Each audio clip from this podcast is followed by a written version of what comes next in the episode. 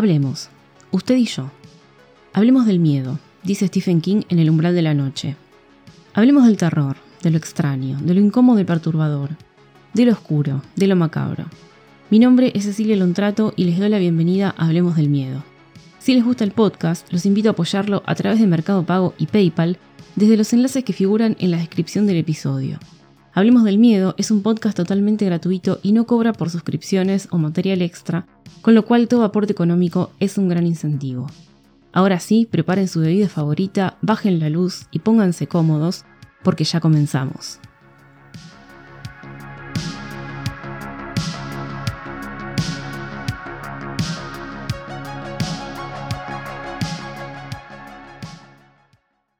Muy buenas noches a todos, gente. ¿Cómo están? Claro, como siempre, ya desde, desde el vamos, ¿eh?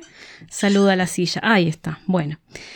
¿Cómo andan? Espero que estén todos bien. Eh, ya palpitando diciembre. ¿eh? este es el último episodio del mes de noviembre de 2022. Y bueno, ya el próximo sábado estamos arrancando con el especial navideño. Eh, y terrorífico, por supuesto. Para cerrar este mes, vamos a hacer un falopa noticias barra cositas paranormales que han sucedido durante, bueno, los meses de octubre, noviembre, más cosas de noviembre. En fin, hoy les traigo varias noticias, no son muchas, les traje cinco noticias nada más, pero son muy suculentas porque algunas tienen eh, mucha cosa de investigación y otras también tienen mucha cosa de historia. Así que por ahí son un poquito más largas, pero obviamente más enriquecedoras. Así que hoy no tenemos avistamientos de ovnis, hace mucho que estamos eh, lejos de los ovnis, ¿eh? y a pesar de que hay una ola de avistamientos zarpada, en lo que es Argentina, Chile, Perú, bueno, Latinoamérica en general, hay una ola de avistamientos eh, de ovnis bastante grande. Así que quizá en algún momento hacemos como un resumen de todo lo que vino pasando, que es mucho. ¿eh? Tendría que dedicarle un tiempito mayor de investigación al asunto, pero bueno, eh, podríamos hacerlo. La verdad que sí, porque es bastante, bastante loco. Vamos de una a arrancar con las noticias porque mm, bueno, estuvieron pasando varias cosas y ustedes habrán leído, visto en YouTube o visto en las redes una noticia de Argentina del Hospital Finoquieto, que fue como bastante resonante, porque de hecho la vi en, portales de otros países de noticias y, demás, porque fue bastante resonante. Este es el, el, video de un guardia de seguridad del Hospital Finoquieto, acá en Buenos Aires, que se supone que estuvo frente a frente con un fantasma, con una aparición de una persona muerta que se había muerto en el hospital. Les voy a ir leyendo la crónica porque, a ver, esta noticia sucedió hace, unos días ya largos y después se actualizó, ¿no? Porque obviamente salió el video a la luz y todos los periodistas fueron a preguntarle a la gente del Finoquieto qué pasaba y demás. Entonces acá ya está como la actualización de lo que pasó con ese hombre, que ese guardia de seguridad que lo filmaron hablando con el aire, con, con la nada, la cámara de seguridad solo lo captaba a él, y él era como que estaba haciéndole el ingreso a una persona, lo estaba anotando en una lista, etc. Ese es más o menos el video. Yo si no lo vieron les voy a dejar el link a la nota. Igualmente está, estuvo en todos lados, en todos lados. Así que si ponen Hospital Finoquieto, Buenos Aires, lo van a encontrar al toque. Esta noticia, eh, yo la crónica esta la saqué de lanación.com.ar del 15 de noviembre. Y dice, la historia real del video en la guardia del sanatorio Finoquieto que se volvió viral y generó debates. Bueno, la historia real, qué sé yo, con pinzas. Ocurrió en el centro de salud y enseguida las redes se plagaron de varias hipótesis. ¿Qué dijeron las fuentes a cargo de la investigación? Los dos videos de cámaras de seguridad rápidamente se volvieron virales y generaron decenas de teorías. Un fantasma, un alma que se acababa de partir o una señal del más allá fueron algunas de las hipótesis esotéricas que inundaron las redes sociales y los grupos de WhatsApp. Sin embargo, la realidad de las imágenes, donde un hombre parece permitir el ingreso de alguien que no se ve y al que le toma los datos, habría resultado ser tan solo una broma. Bueno, yo ahí no sé qué decir porque yo vi el video y la puerta, principalmente que la puerta se abre sola, ahí tenemos dos cosas. ¿Por qué un fantasma debía abrir una puerta para pasar? No lo sé. No lo sé. Es es algo que no tiene materia. Puede pasar, puede estar en los lugares que quiera, no lo sé. Es raro ya que se abre la puerta de por sí. Decían que la puerta eh, funcionaba mal, que se abría un montón de veces por día sin que nadie entrara, etc. Vamos a seguir con la crónica. Las imágenes son ciertas, pero la historia no.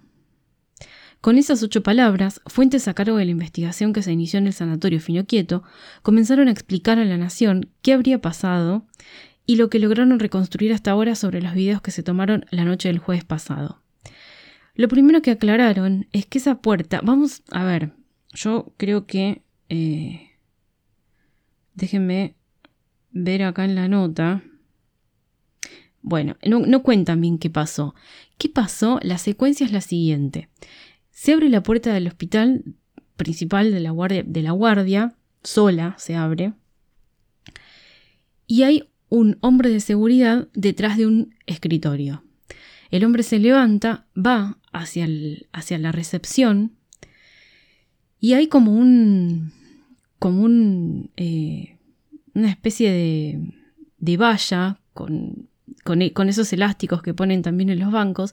El hombre le toma los datos como alguien, se para y le toma los datos a alguien, es como que está mirando a alguien, de hecho le, hace indicaciones luego, como para que la persona vaya, tome el ascensor y vaya al lugar a donde tiene que ir del hospital. Previamente le ingresa los datos en una planilla, le abre esa cinta de seguridad elástica y ahí le indica que, que vaya donde tiene que ir y el hombre se vuelve a sentar. Esa es la secuencia, eso es lo que pasó, eso es lo que la cámara de seguridad registró, lo que la cámara del hospital registró, pero con, la, eh, con el detalle extraño de que solo se veía el guardia, no había otra persona en el recinto. Entonces, acá la nota dice, esa puerta se abre sola, dice, al momento de tomar las imágenes estaba rota es la puerta de uno de los ingresos que está abierto fuera de las horas de atención. Es el ingreso a la guardia. Como estaba rota, durante las 10 horas de la noche se abrió sola 28 veces, entre la noche del jueves y la madrugada del viernes, dijeron. Las fuentes consultadas siguieron el análisis del video y explicaron que se ve que la persona, un guardia de seguridad de una empresa tercerizada, se levanta, hace como que atiende a una persona. La puerta se abre sola porque está rota. Entonces a partir de ahí se genera una historia, resumieron. Y agregaron, no hay un registro de ingreso de ninguna persona a esa hora. Este señor emula estar escribiendo algo, pero cuando vas al registro no aparece nadie. Bueno, ahí tenemos dos cosas. A ver, vamos a, si, si la vamos a hacer falopa, la vamos a hacer falopa completa. Pónganle, el hombre anota el registro de la persona. Porque supuestamente se dijo que la persona que ingresó, que el hombre anotó, es una persona que había fallecido unas horas antes, porque al hombre supuestamente le dijeron que venían a buscar sus cosas, y era, y era la persona muerta. Pónganle que el hombre la registró, realmente anotó los datos. Si, es, si estamos en, en la teoría falopa, el fantasma puede haber borrado el registro. No lo sé, yo ahí te lo tiro. Sí puede ser una broma del guardia, claramente puede no haber anotado nada. No sé. No entró nadie y tampoco se registró a nadie, pero está todo en la investigación. Sumaron y remarcaron otra de las incongruencias de los videos. Esta persona, usualmente, está acompañada de dos personas más. Una compañera y de alguien de admisiones. En ese momento que se graba, la compañera estaba realizando otras tareas y la persona de admisión había ido al baño. Bueno, esta explicación de las tres personas coincide con la experiencia de periodistas de este medio que se atendieron en los últimos días en el Fino Quieto. Bueno, se supone que hay tres personas trabajando ahí. Las fuentes coincidieron que, en un principio, se trataría de una broma de mal gusto, que habría sido muy bien estructurada, y que generó esta historia fantástica. También explicaron que la persona que aparece en el video elevó un informe por escrito y en él aparecen inconsistencias. De lo que estamos seguros es que no se trata de ningún fenómeno paranormal, reiteraron. Acá yo creo una cosa también. Las autoridades del hospital y la, gente que está investigando, no sé si la policía o quién, claramente no van a decir, sí, acá pasa algo paranormal, que acá pasa algo que no podemos explicar. Yo creo que ni siquiera van a decir una cosa así, porque bueno, nada, la gente tiene que seguir yendo al hospital y en lo posible no asustarse, ¿no? Porque es un ámbito ya que ya de por sí no es lindo. Y encima tenés los fenómenos paranormales. Yo creo que es como una política, ¿no? De los lugares, eh, de los sanatorios y de los hospitales, llega a pasar algo así, decir, mira, acá no pasó nada, no hay fantasmas, no existe, esto es un lugar de ciencia, señores, no hagan quilombo. Pero, bueno, como en los hospitales pasan un montón de cosas, esto lo, la gente que sigue el terror y los fans del horror y de estas cosas paranormales, lo sabemos. Pasan muchas cosas en los hospitales, Internet está plagado de videos de cosas, de testimonios, de gente que vio, que sintió, que, experimentó, que escuchó, cosas paranormales sucedidas en hospitales sobran, así que tampoco es que me pueden venir a decir acá no hay ningún fantasma, no lo sabemos. Eh, seguimos. El sanatorio está investigando en este momento. No queremos tampoco adelantar ninguna conclusión que pueda comprometer a alguna persona. Se siguen recabando datos y queremos ser responsables, dijeron a este medio ante la consulta de si el personal de seguridad había sido apartado de su cargo. En un primer momento dijeron que el guardia eh, sí había sido... No, no lo echaron, pero como que le dieron unos días de vacaciones, no sé. No sé si porque fue una broma y obviamente eso tiene una consecuencia, o si el hombre quedó medio perturbado y le tuvieron que dar vacaciones. Porque pónganle, pónganle, supongamos que fue un fenómeno paranormal. El hombre vio a alguien, lo ingresó, pero en realidad no era nadie, era un fantasma. Después de ver el video, tomemos que es verdad, después de ver el video, y medio perturbado uno queda, ¿no? Diciendo yo vi a alguien y en realidad la cámara no lo tomó porque no hay nadie. Perturbador, diría Dross. Em, sobre la versión de que se podría haber tratado del espíritu de una mujer que habría fallecido minutos antes en una habitación del noveno piso, respondieron. Nacen y mueren personas todos los días en este sanatorio. Entonces es muy difícil relacionar este episodio con, eh, con algún nacimiento o con alguna muerte. Pero eso se descarta, primero porque no tenemos el nombre de la persona que supuestamente entra, ya que el hombre que se ve en la imagen no escribió nada. Eso es raro también. Las fuentes consultadas agregaron que más allá de que sea una broma o no, se está investigando el tema por la seguridad. Estamos tomando las medidas del caso porque más allá de lo gracioso que esto pueda parecer, para el sanatorio es importante este tema y lo cuidamos mucho. Perdón, ¿no? ¿A dónde es gracioso esto? Esto mínimo es aterrador si, si vamos a tomar de nuevo la hipótesis paranormal. Es aterrador, no, no sé dónde lo ven gracioso. En fin, eh, si hay alguna actualización, algún update eh, más adelante, en el próximo Noticias Paranormales lo haremos. Bueno, vamos a la segunda noticia de hoy. Eh, esto, es, esto es increíble. No es muy larga la noticia. Yo les voy a dejar también el link al, a la noticia donde está el video porque es increíble. Tiene una explicación igual, ¿eh? Pero no deja de ser sorprendente y extraño cuando se lo ve. El misterioso fenómeno del rebaño de ovejas que no para de caminar en círculos y generó todo tipo de especulaciones. Esta es una noticia también de la Nación del 18 de noviembre.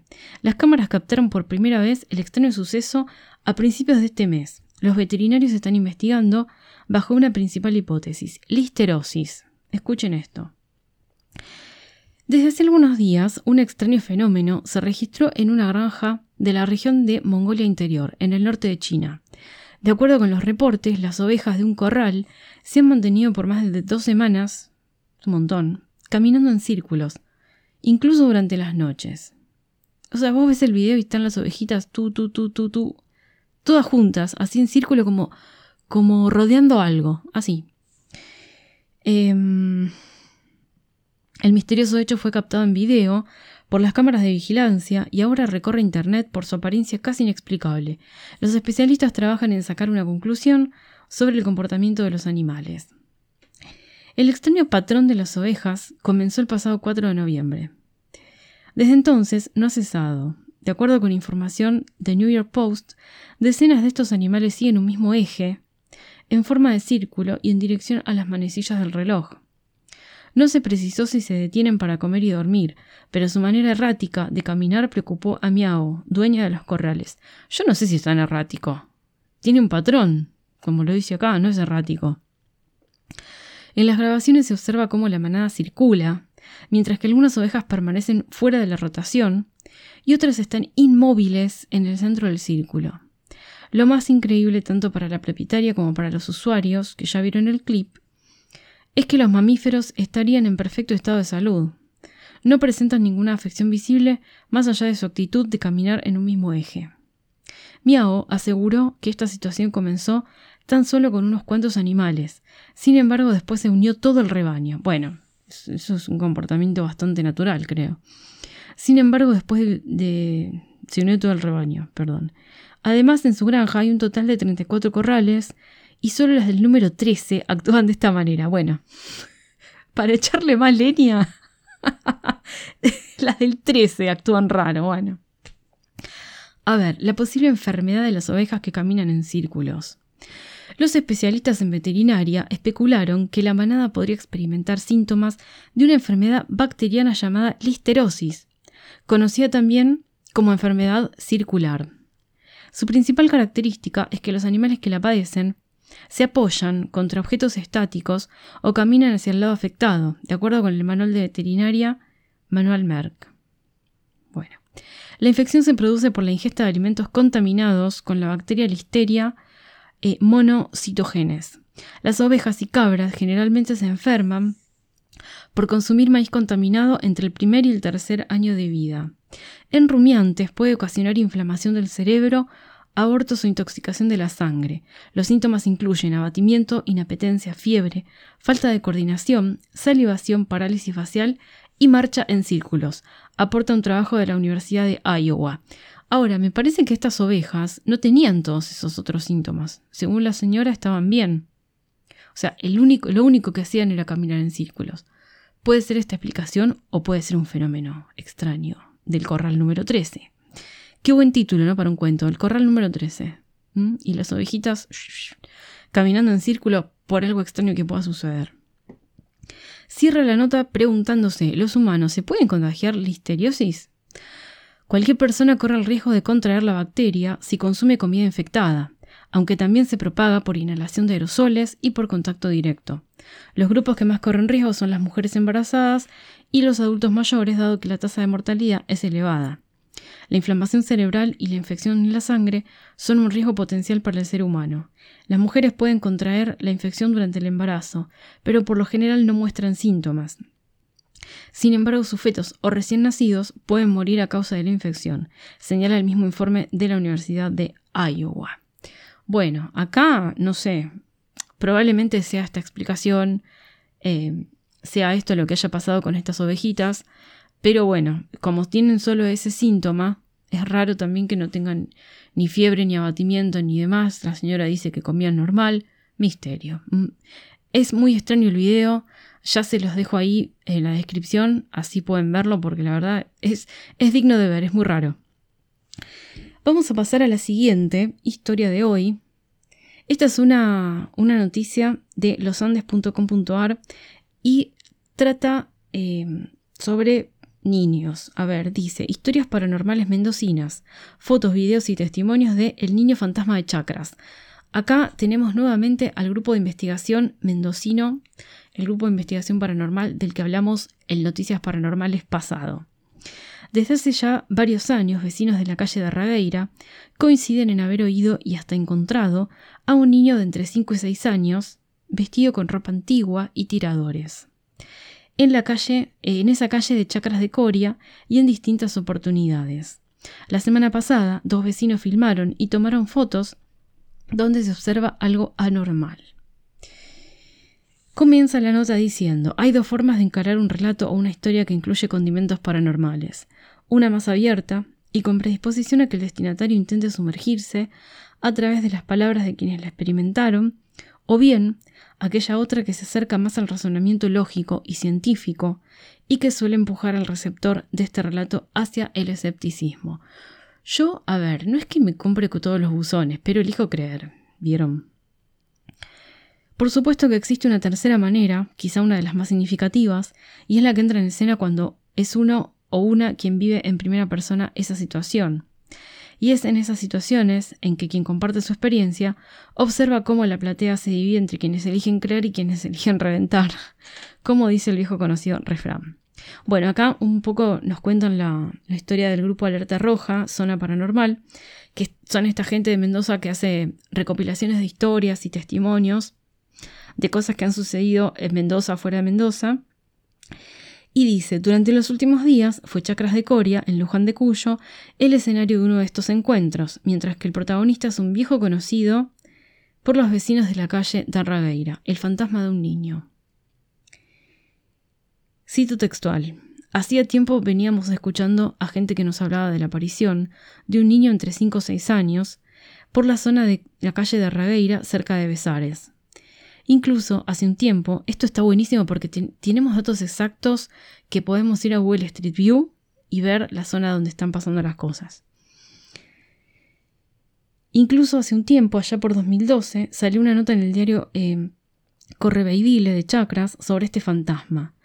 Pero esta semana nos enviaron fotos y videos y nos llamó una chica que nos contó que había vivido la experiencia en primera persona. Resume Gastón Zúñiga, uno de los integrantes del proyecto. Eh, vamos a... Nosotros no decimos que existan o no, simplemente transmitimos lo que nos cuentan, lo que nos envían y que la gente saque sus propias conclusiones. De acuerdo a los relatos de quienes alguna vez dicen haberse topado con el niño fantasma de Darragueira, se trata de un niño de 5 o 6 años vestido con ropa muy antigua y llevando tiradores que sujetan sus pantalones.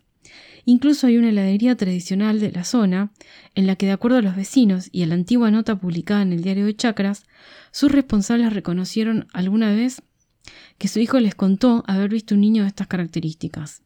El detalle es que sus padres nunca se toparon con él, aunque sí, se dice, durante una época todos los martes, religiosamente, había algún problema con las luces, se quemaban o algo fallaba. A esta leyenda se suma la que sostiene que en las inmediaciones de Derragueira y calle Los Ranchos hay una casa embrujada. Bueno, tenemos de todo acá, ¿eh? Realmente. Si de testimonios de vecinos que confiesan haberse topado con el fantasmagórico niño, las historias más repetidas entre los vecinos del lugar son dos. A ver, la primera es la de un hombre que llegaba a su casa en un barrio privado de esa calle, a altas horas de la madrugada, y luego de una juntada con amigos, y que en el momento en que esperaba que el guardia de seguridad le abriera el portón, vio a un niño con ropa antigua y tiradores en las inmediaciones de la entrada al barrio. En la noche, ¿no? Imagínense, en el medio de la noche vos llegas a tu casa, estás entrando al barrio y ¡pum! En la imagen de un niño con ropa antigua encima. Bueno.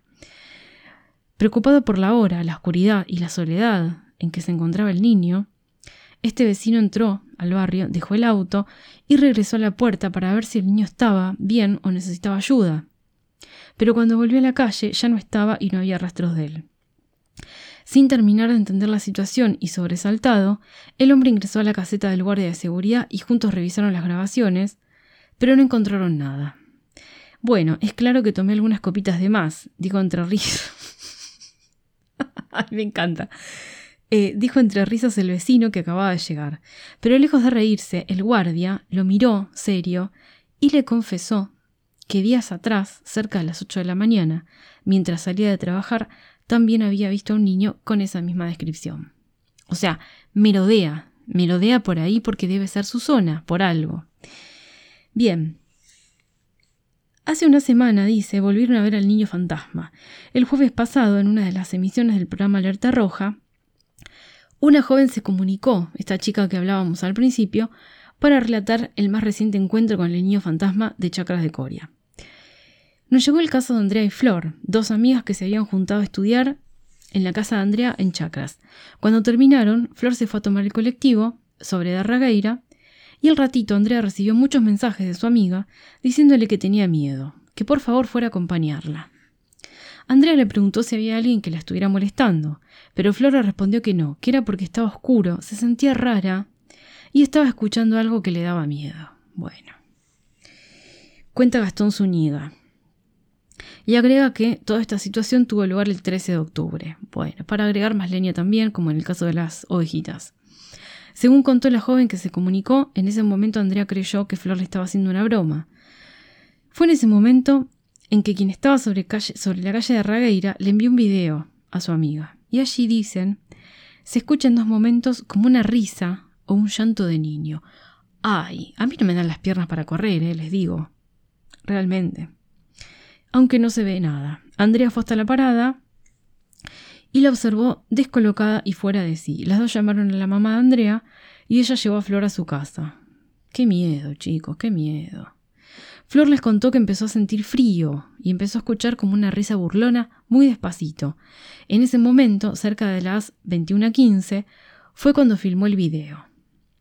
Agrega Gastón, quien destaca que en el video se ve también como un foco de la vía pública comienza a titilar. Eso podría ser porque el foco se estaba por quemar o por muchas cosas más, pero si asociamos lo del video al desperfecto, es algo que puede ocurrir con las luces cuando hay una actividad paranormal. Además del video, los integrantes del proyecto paranormal de Mendoza consiguieron una foto enviada por otro vecino de, la calle de Arragueira. Sinceramente al principio veía como una especie de humo, una polvareda que se levanta al pie del árbol, pero si le hace zoom da la sensación de que es la imagen de un niño. Incluso hay gente que dice que se ven dos niños, pero yo no veo a dos, dice Zúñiga. Acá también les dejo el link para que lo puedan ver, ¿eh? La fotografía fue tomada entre las cuatro y media y cinco de la mañana, en el momento en el que la captó se iba a trabajar. El hombre escuchaba que había chicos jugando y riendo en la calle, pero no veía nada. Entonces empezó a sacar fotos al azar hasta que en una apareció esto. Muy bien el señor, siempre hay que tener el celular a mano. De la historia del niño mientras estuvo vivo es poco y nada lo que se sabe. Bueno, eso también me da curiosidad, ¿no? ¿Quién es ese nene que anda por ahí? Y que muchas personas lo vieron, no es que es una cosa de una sola persona. Lo vio, lo vio mucha gente. Eh, y lo que se sabe. Pero los relatos y registros, donde en apariencia se observa o oye algo fuera de lo normal, son una constante para quienes viven en la calle de Arragueira. A ellos se suma la nota publicada hace una década, a la mierda, en Correveidile, y las situaciones extrañas en la heladería y la casa embrujada, todas enfocadas en la misma zona. Bueno, yo haría una, investigación de la casa embrujada, de la calle de Raveira. Porque evidentemente ese niño era de la zona y por algo quedó atascado ahí, en el espacio-tiempo, no sé. Pero bueno, me pareció súper interesante la verdad esto, porque hay muchos testimonios de muchos años, mucho tiempo hace que lo ven, y nada, es como el nene que está ahí. Y habría que ver qué es lo que pasa, ¿no? Eh, supuestamente no hace nada, es inofensivo, pero bueno, no sabemos por qué todavía quedó en este plano. Bien, vamos con una nota de eh, la prensa del 12 de noviembre y se llama Fantasmas del edificio de la Comuna 14. Jonathan Rosas, el brazo gerencial en el barrio de Palermo, del de Horacio Rodríguez Larreta, coincidió con algunos de sus empleados de que el edificio de Beruti y Coronel Díaz es tétrico de noche. Mm, este es un edificio público, en pleno Palermo, ¿eh? Mm, plena ciudad de Buenos Aires. No, no hay, acá no es necesario irse mucho al campo ni nada de eso. Plena ciudad de Buenos Aires. De verdad, enfatizó sin que el periodista le preguntara nada en particular sobre los hechos paranormales. El director ejecutivo barrial continuó. Es tétrico. Es como una película de terror. De noche camina. Me encanta. Esto, ven, esto es algo que valoro mucho, porque las autoridades del Hospital Fino Quieto, que vimos recién en la nota anterior, sin, sin investigar nada, salen a decir: no, acá no hay ningún fantasma, señores, dejen de hinchar las pelotas. Este es el director ejecutivo barrial de Palermo, encargado de el barrio, de las cosas del barrio. Trabaja en este edificio y él mismo, el director, dice, esto es tétrico, me encanta. Es como una película de terror. Mil cosas pasan acá, ¿eh? De noche camina una sombra por el primer piso del Consejo de la Magistratura y la sombra sigue por la biblioteca. Se la puede observar a través de los vidrios opacos de las muchas puertas que dan a los pasillos en las madrugadas. Las bibliotecarias que, que trabajan ahí negaron haber visto sombras o fantasmas durante el turno de trabajo. Rosas explicó que este edificio es alquilado y el control y el mantenimiento lo lleva el Consejo de la Magistratura, y subrayó que tanto el brazo judicial, que opera en el edificio, como el brazo comunal que él conduce, tenemos una buena relación en cuanto a la administración del inmueble. El cronista pidió más detalles de estos hechos inexplicables y Rosas dijo que el depósito de archivo de documentos es un subsuelo aterrador. Nadie quiere regresar allí. Bueno, ¿quién quiere ir a un archivo, chicos? Realmente. En este lugar hay una jaula enorme llena de papeles, documentos y repleta de archivos que de noche estar ahí es como una película de terror. Los trabajadores admitieron que podrían ser enormes ratas que convulsionaron el papelerío, pero no se entiende semejante revuelto. Hay alguien ahí. Ah, parece que le revisan los papeles. ¿eh? Parece que el fantasma quiere algún tipo de información. Raúl, que trabaja en el cuarto piso, donde está la intendencia, y sus compañeros de limpieza aseguraron que han visto el rastro de un fantasma en estos días y lo han visto en la misma oficina de la Intendencia en el turno de Karina. La limpiadora dijo que mientras ordenaba los muebles, se le cruzó una sombra, y hasta los policías no quieren subir a la Intendencia, por los fantasmas y eso que están armados, dice. Karina dijo que vieron fantasmas a través de los vidrios de las oficinas. ¿Ves lo que hacen? Hacen ruidos. Cuando el grupo de Karina entró al cuarto de limpieza, cesaron los ruidos y no había nadie, solo había maquinaria en desuso. Terrible. En este terreno adquirido, hoy por IRSA, antes hubo un frigorífico hasta que en 1940 se construyó este edificio por los ingenieros civiles Garbarin Mayer y Gorostiaga. Bueno, acá vamos, nos cuenta un poquito de la historia de este edificio, eh, que está bastante buena. Dice que el primer propietario de esas tierras fue Juan Domínguez Palermo, alrededor del año 1600. Juan Manuel de Rosas compró esas tierras en 1836 y su casa, su residencia, estaba eh, en lo que es ahora Avenida del Libertador y Sarmiento. Ahí incluso dice acá la nota que hay una placa recordatoria en la esquina frente al monumento a los españoles. Me acuerdo, qué linda zona esa, me acuerdo que siempre la, había una radio que se llamaba... Ay, no me acuerdo el nombre ahora. Amadeus, que hacía em, Tocaban música, hacían siempre un show de música clásica en el Monumento de los Españoles gratis todos los años. Eh, hermoso era. Te tirabas ahí en el piso, mirabas el cielo, eh, mirabas la ciudad y escuchabas música clásica. Todas las piezas más conocidas en vivo con orquesta. E, era hermoso. No, no sé por qué lo dejaron de hacer. Creo que la radio Amadeus ya pasó mejor vida también. Bueno, cierro paréntesis.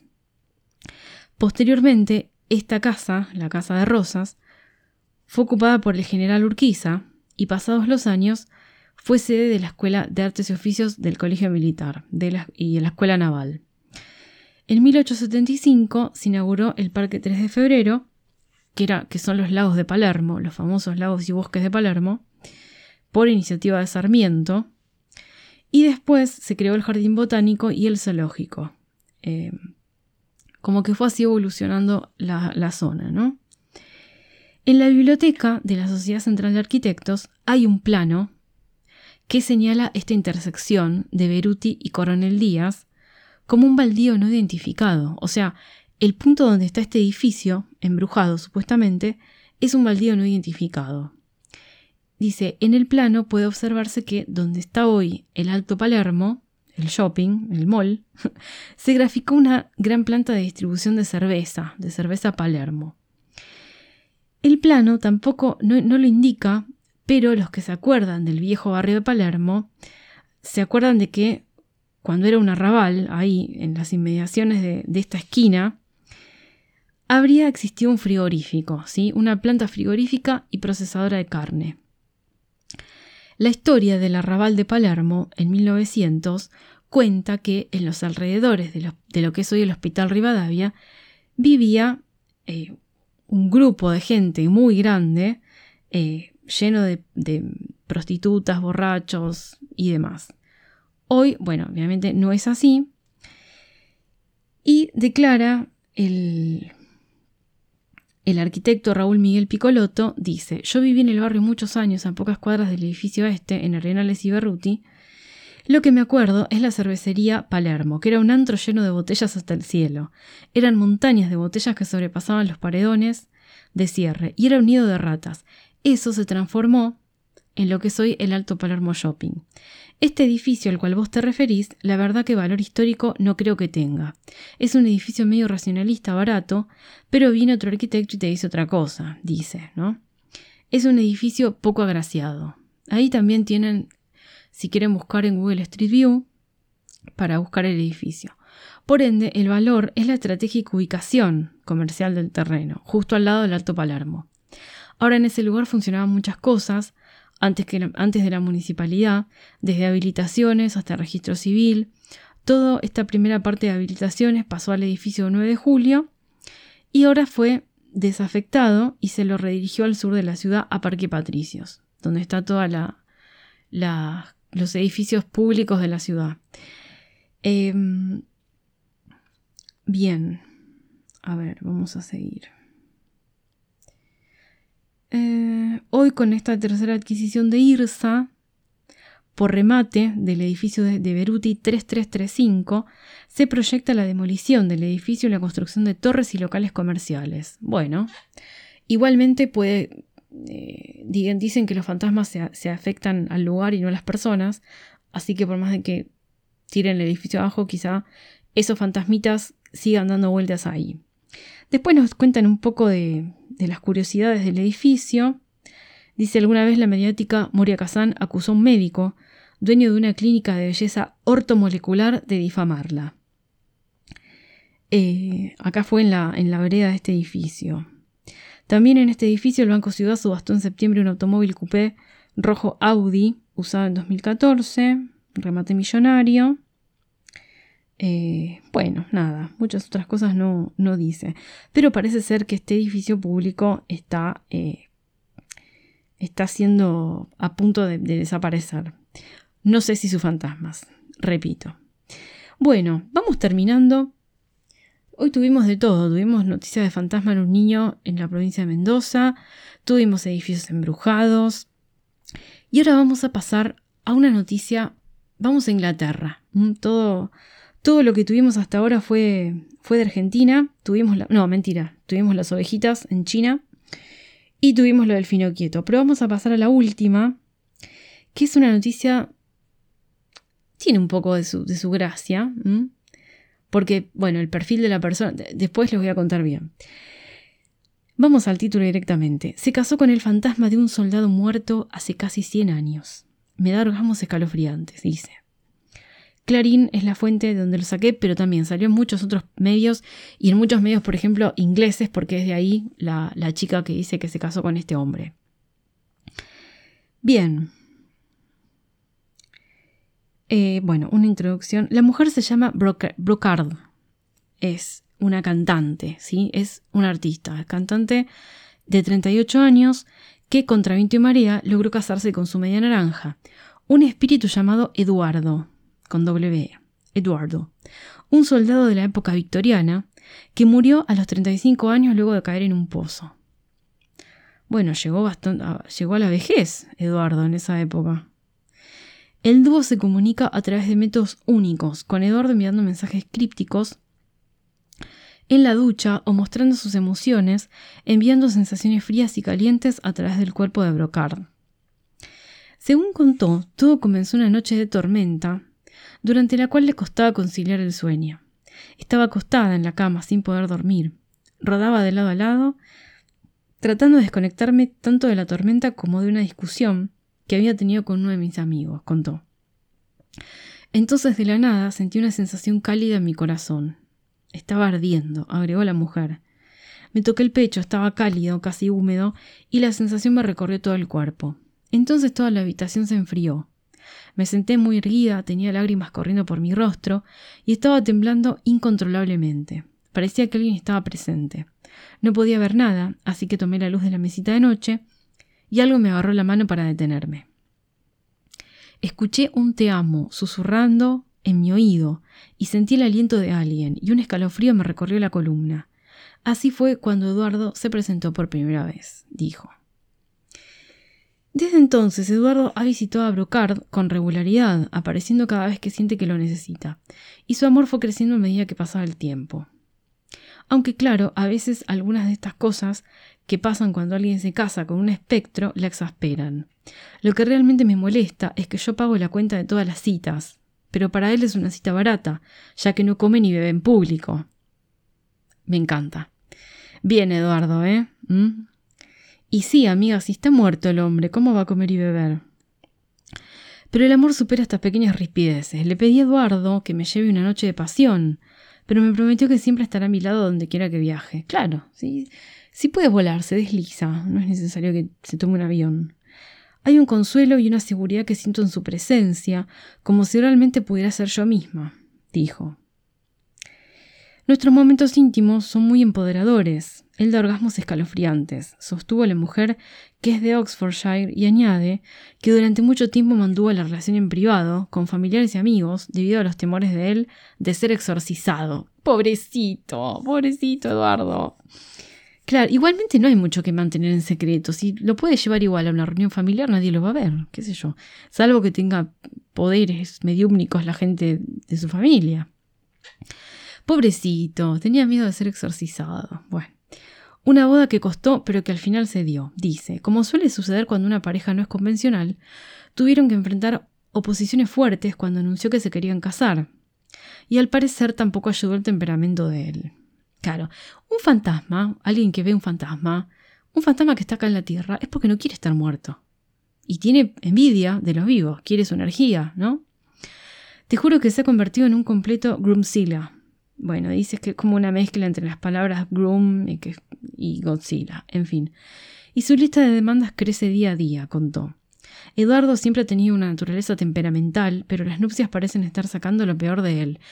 ¿Y señorita, usted lo obligó a casarse o qué pasó? En cuanto a la ceremonia, la mujer explicó que muchas iglesias rechazaron casarlos debido le dijeron que su matrimonio es blasfemo. Y sí, y sí, cuando para la Iglesia Católica cuando alguien muere, muere. Es la vida eterna, ya está, no viene como fantasma. Nos expulsaron de muchas iglesias e incluso nos amenazaron con un exorcismo, recuerda. Mirá que te tiro bendita. Creo que hay un pequeño problema con la religión y la vida después de la muerte. No todos los sacerdotes creen. Le dijo a ITV This Morning y agregó que todo lo que quería era una gran boda blanca, con sus seres queridos, sin embargo mucha gente simplemente no puede ver. Bueno, parece ser que encontraron una iglesia que los, que los casó, pero le pidieron que no se revele el nombre, el lugar, por miedo a represalias.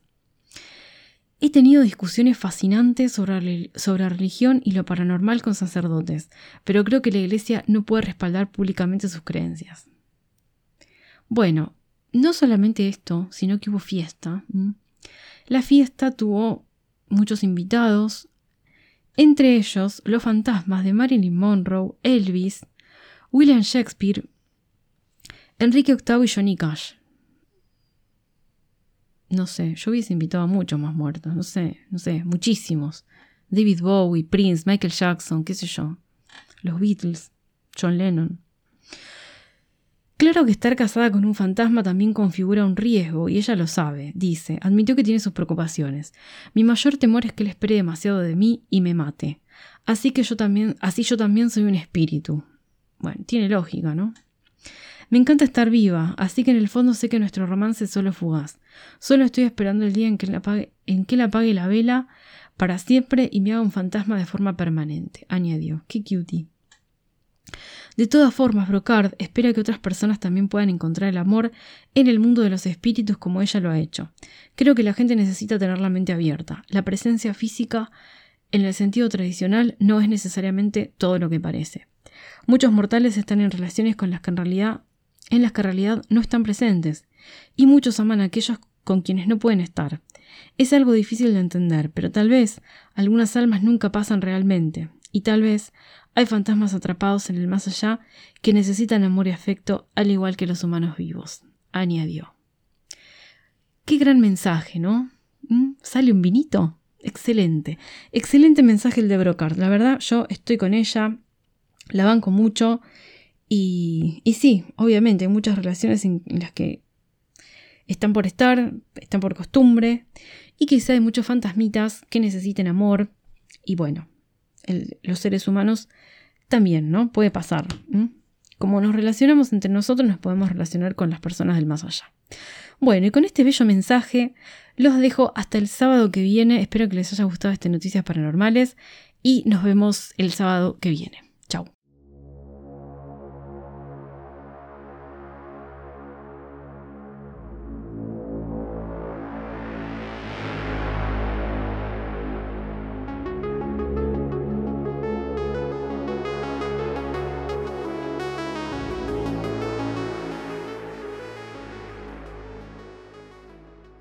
Amantes del terror, hasta acá llegamos por hoy. Gracias por haberme acompañado, como siempre, y nos vemos en el próximo episodio de Hablemos del Miedo.